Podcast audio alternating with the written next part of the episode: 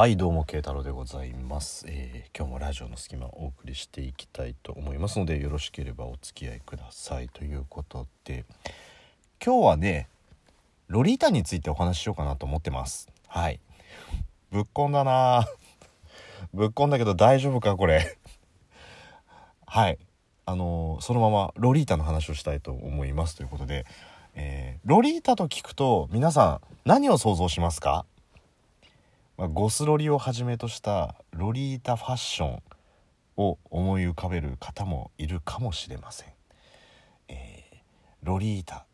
通称ロリということでね、えー若年層の、えー女子を好きになる男の人たち、えー趣味趣向のロリータを想像する人もいるかもしれませんし、えー1955年に刊行された「ロリータ」という小説を思い出される方もいるかもしれませんがまあいいとこロリータと言われて出てくるのはそこら辺ですね。で、えー私ちょっとあのロリータについて簡単にあの調べたんですけど大丈夫か？本当にこいつどうしたんだみたいな感じになってるかもしれませんが、まあ最後までお聞きくださいというところですね。はい。えーロリータっていうところに関してはですね、えー、もともと、まあ小説がありまして、えっとですね、1955年ぐらいに確かね、あの、パリの方で出版されて、で、えーまあ内容をめぐってこういろいろ揉めたんですけど1958年に、えーアメリカで出版されて、まあ、今風に言うとバズったそうです。はい、であらすじとしましてはえっとね確かその、えードローレス・ヘイズっていう女の子がいてその子の愛称が通称ですねロリータっていう名前だったらしいんですよ。で、えーある大学教授がいましてで、えーそのドローレス・ヘイズ通称ロリータちゃんかっこ12歳に対して、えー一目惚れをしてまあいろんなこうことがあってっていうまあなんて言うんでしょうねちょっと社会を賑わせた作品となったみたいなんですね。なので、えーその12歳の女の子というところで、えー通称ロリータというところがそのまま引用されたっ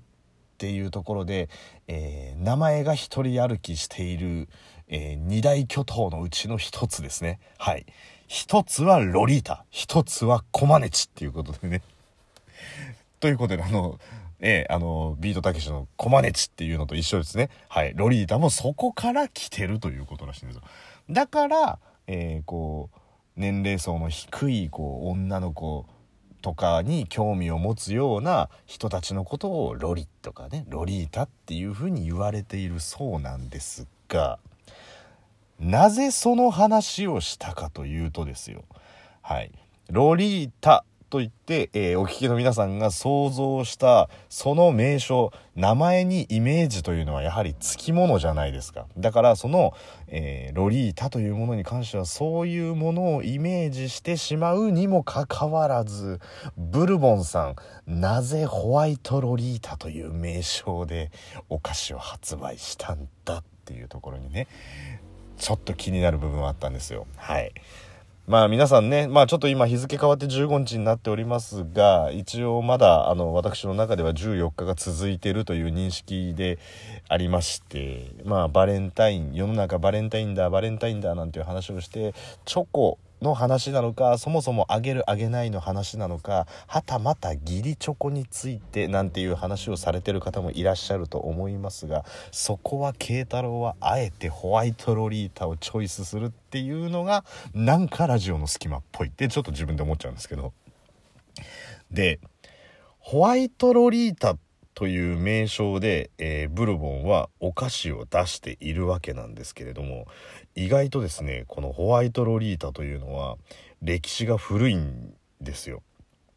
確か1965年ぐらいだったのかな？に発売されているお菓子なんですよ。だから意外と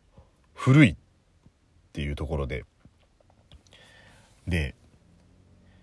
その商品、まあ、1965年、まあ、60年代中盤から後半にかけて、えーまあ、そのホワイトロリータというのをブルボンでね発売されたっていうところで気になるのはやっぱりその商品開発会議とか企画会議みたいな感じで、まあ、当時はねこうパワポとかあのプロジェクターとかないでしょうから紙の資料をこう配って、えー、それではページをめくってください、えー、次に、えー、こちらの商品なんですけれども、まあ、クッキーにですねホワイトクリーム、えソースをかけまして、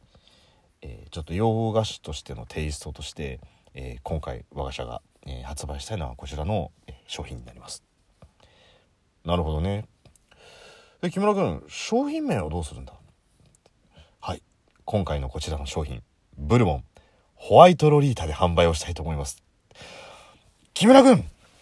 ホワイトロリータとは何事だみたいな感じのね、やりとりがあったんじゃないかっていう。で、なんでホワイトロリータという名前にしたかということについて見てみると、実はその冒頭お話しした、えー、ロリータっていうところの、あの、まあ、いわゆるその、12歳の女の子っていうところではないらしいんですよ。ホワイトロリータっていうのはもともとえー、ホワイトロリータ食べたことある方だったらいらっしゃると思うあの分かると思うんですけれどこのお菓子がねじれてるんですよね。こうあのグイーンとこうねじれてる感じになっていてその、えー、製造する上で、まあ、ねじれが発生するっていうところで、えー、ロータリー式の回転機で製造する。で、まあ、ひねったりねじったりっていうところでイメージされたいわゆる造語らしいんですねブルボンさん。だからホワイトロータリーっていうとなんかこう工業製品みたいな感じになっちゃうんでホワイトロリータっていう名称にしたっていうのが一応名称表向きなんですけどだからその企画会議に戻ると社長社長がお考えのロリータというのは若い少女のことを好きになるという意味のロリータですか？私が今回提唱したいこのロリータというのはこれを作るにあたってロータリーの機械を使います。ただしそのロータリーの機械を使うことによってこのようなねじれの造形ができますがホワイトロータリーという名称では工業製品のような名称になってしまいますので今回ブルボンとしては造語としてロリータという名称を使ったので故にホワイトロリータという名称なんですが社長はむしろ何か違うことをお考えですか？みたいな感じのね。いやそういう狙いがあるのか？みたいな。社長はあのロリより的な感じなんですか？みたいな。いやそういうわけではないがみたいな。分かった。木村君今回この商品はホワイトロリータでいこうみたいな感じで通っちゃったんじゃねえのっていう。でその商品開発の木村さん会議が終わった後喫煙所であんなんさ後付けだよ。だってうちみたいなでっかい会社がロリータなんていう名称をつけたら面白くね？みたいな感じになってたんじゃないの？っていうのをね、ちょっと思ってみましたっていう。だってもう狙ってる感じが若干しちゃうじゃないですか、ホワイトロリータって。もう小林製薬のガスピタンみたいなもんですよ、もう。だってガスピタンって言われたら、ねあの、おならが出やすい人が、おなら、そおならを飲むんじゃない。おなら飲んだら大変になっちゃう。ガスピタンを飲むことによって、ガスがピタッと止まるか、それとも、えー、その薬を飲むことによって過剰におならが出てしまってお尻とお尻の肉がおならによってピタンピタンピタンピタンピタンっていう風になるからガスピタンのどっちかじゃないですか。どっちかじゃなくてどう考えたって前者だろうっていうね。だそのガスピタンみたいな感じで狙いに行ったんじゃねえの？ホワイトロリータみたいな感じでね。で、実は多分1960年代後半ぐらいには、そのパリで刊行されたロリータという雑誌自体は日本でそこまでバズってないかもしれないんですが、だからといって、確か翌年ぐらいにね、和訳がされてるので、誰しもがその情報を知り得ないかといったらそういうわけではないので、やっぱりそのロリータみたいな感じでね、ちょっとこう、甘く優しい感じしかもホワイトロリータっていう名前にしたら結構インパクトあんじゃねえのみたいな感じになったんじゃないのかなっていうねなんかねだからねブルボンって狙いにいってるお菓子がすごく多いんですよね例えばルーベラみたいな。ルーベラもなんかちょっと甘美な感じがするじゃないですか。で、このルーベラはフランス語で実はとかじゃなくて、これもルーベラっていう造語らしいんですよ。だからやっぱりね、ブルボンの商品開発の人は、なんかこう、実は小林製薬並みに影で狙いにいってる商品が多いんじゃないかなみたいなね。エリーゼとルーベラとホワイトロリータ今日はどれが食べたいみたいな感じになるとちょっと意味合いが変わってきちゃいませんかみたいな感じまで狙ってんじゃないのかなってていうのをちょっと思ったっていうところで今日は、えそんな話をさせていただいた理由として、え実は今日帰り道にあのホワイトロリータの袋がクシャッとなった状態で捨てられてたんですよ。だからもしかしたら、義理チョコ的な感じでね、これどうぞって言われてホワイトロリータをもらってしまった、その何とも言えない気持ちが、なんかね、落ちてるっていうよりは全部強引に食って握りつぶしたみたいな感じで捨ててあったんですよ。後でちょっとツイッターに載せときますけど、なんかその哀愁漂うロリータの潰れ具合、ロリータの潰れ具合じゃない、もとい、ホワイトロリータの潰れ具合を見て、